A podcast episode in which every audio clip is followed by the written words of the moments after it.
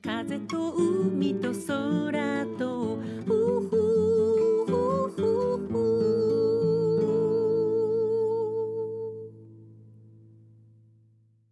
皆さんおはようございます。エポ風と海と空との時間がやってまいりました。体が冷えたなぁと感じる日はすかさずお風呂に浸かります。気分転換したい時もそうですけど寒い日には1日3回以上お湯に浸かることがありますよ。最近のお気に入りはお風呂に入れるヒノキのエッセンス。お風呂で森林浴をしているような心地よさ。私の小さな贅沢です。携帯電話に防水カバーをしてお風呂で YouTube を見るのも大好きな時間。お風呂に浸かりながら自分が興味がある番組をゆっくり見ることで少し長くお風呂に入っていられるので体も温まります。お風呂に入ると浮力で体が軽くなって気持ちがいいんですよね。ちょっとした腰痛も膝の痛みもお風呂やプールや海の中ではその痛みを全く感じないのはその浮力のせいなんですね。そしてなんと浮力がかかることで造血作用が上がって新しい血液も作られるんですって。先日ちょっと膝を痛めたんですけどお風呂の中だったら正座もできちゃう。お風呂に入ると体に水圧がかかります。この水圧で体温が上がるんだそうですよ。体温が上がると血管が広がって血液の循環が良くなります。血液の循環が良くなると何といっても免疫力が上がります。いいことがいっぱいですね。寝る前はぬるいお風呂にゆっくり浸かるのがいいと言われますけど私は熱いお風呂も好き。熱いお風呂に入って体温が上がるとさまざまな病気の予防になると聞くからです。例えば体温を上げることでがんになりにくくなるとも言われていますよね。寝る前のぬるいお風呂はリラックスできますが大切なのは体の深部体温が上昇することなんですって。ますますお風呂が大好きになります。あなたがありのままの自分でいられる時間。この番組ではあなたの心に吹く気持ちのいい風のような F 分の1揺らぎとそしてあなたが100%あなた成分でいられるリラックスタイムをお届けいたします。今日の1曲目エポで私について。エポ風と海と空と。体を温めるとどんな匂いかという話からスタートしました。前にも番組でお話ししたかもしれませんが私は朝起きたらすぐと寝る前白桃を飲むようにしています。結構体が温まりますよ沖縄は気温が高いので1年を通じて寒いと感じる日はそんなに多くはありませんけどそれでもね今頃の時期は風が強くて体感温度が低く感じる日がありますね。そうそう先週の体感前は春って感じだったのにね体感明けの週明けは本当にムーチービーサーの日がありましたね。寒かった。沖縄に住んで13年目となりましたけど年々沖縄の冬はそれなりに寒いと感じるようになりました。神奈川県の葉山にいる時は絶対に着ないセーターですけど沖縄では着てますからね。昔から首手首足首の3つの首を温めると良いと言われるのは血流の多い血管が皮膚の近くを走っているからだそうですよ。なのでそこを温めると体が温まる。私はもともとは冷え性ではないんですけど冬になるとどうしても指先や足のつま先が冷えやすくなります。寒いと血管が収縮するのでどうしても血流が少なくなります。そうなると私たちの体は大切な体の中心部に血液を送ろうと一生懸命になるんだそうです。ということで優先的に内臓に血液を送るので末端への血流が悪くなるんですね。このシステムを知るとなるほどと納得です。寒さや運動不足で手首足首が硬くなっている方できたらちょっとの間首や足首を回して筋肉をほぐしてみるといいかも。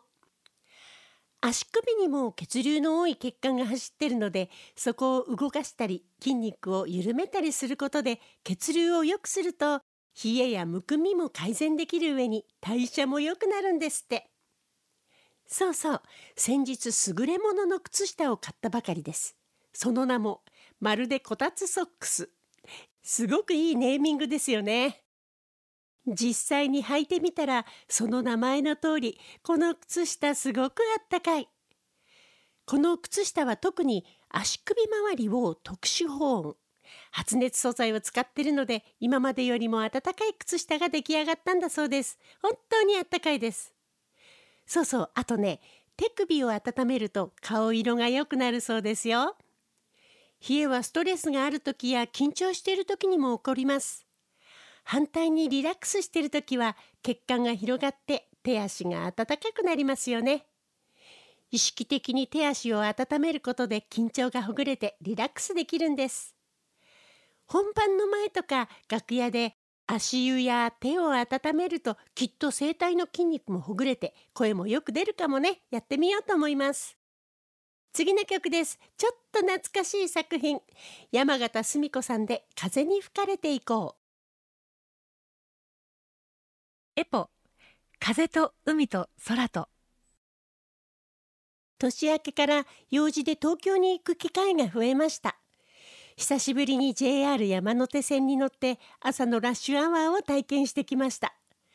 その日は羽田から葉山に戻って翌朝は少し早起きをして朝9時半までに用事で新宿まで行かなければならなかったのでちょっと大変でした。でも湘南新宿ラインで新宿まで行ければ乗り換えもないし座って行けるので余裕です。ドアトゥードアで片道約1時間半の旅。移動時間は少し長いですけどね。電車の中で仕事ができるので何かと時間も有効的に使えていいです。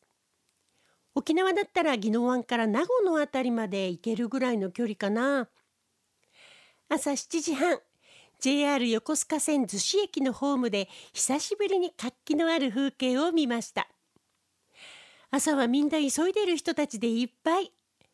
お勤めをしている友人たちの話ではコロナの後は電車も結構空いていると聞いてたんですけどね。ちっともそんなことなくて生き生きと人が行き交っておりました。街も朝から活気づいてましたよ。マクドナルドにも人がたくさん。朝マックする人結構いるんですね。あれから1年日常が戻ったんだなって少し安心した瞬間です。駅の改札を通り抜けるとドドーッとたくさんの靴音が響いて皆さん一斉に反対側のホームへダッシュ。私が乗りたい電車はたまたま改札を入ったところと同じホームだったのでよかったんですけど後ろから来た人たちの流れに突き飛ばされそうになっておっとっととなりました。かつての自分もこういう早い時間のサイクルの中で生活していたんだなってちょっと懐かしい感じになりました。新宿駅に着いたらもっと人が多くてびっくりしました。右から左から真ん中から人が歩いてくるのでまっすぐに進めない私。人と人との距離が少し東京よりも広い沖縄ののんびり生活に慣れてしまったためにあまりの人の多さに電車をなかなか降りられなくて焦りました。人がたくさんいてなかなかドアまで通してもらえません。あれはしんどいな。ドアのそばに行って「降ります降ります」と声を上げながらドアに向かって突進してそうやって人をかき分けていかないと降りられないんですね。あと今回も思ったんですけど都市開発で知っている街がどんどん様変わりしていたということ。新しくなった地元の町は地下道も変わったし毎回地上に出るのに少し迷うという私です。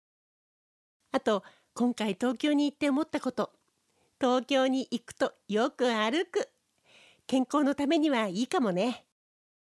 沖縄にいるといかに普段歩かないか実感します。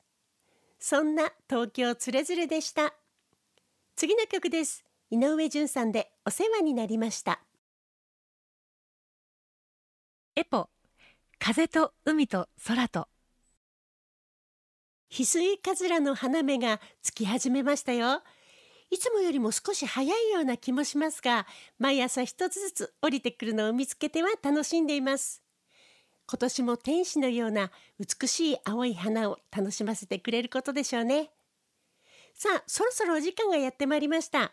この番組では皆さんからの質問リクエストメッセージ時に番組でリスナーの方々とシェアしたいという方のお悩み相談などなど FM 沖縄のホームページまでどしどしお送りくださいね。今日最後の曲です。早く春が来ますように。キャンディーズで春一番。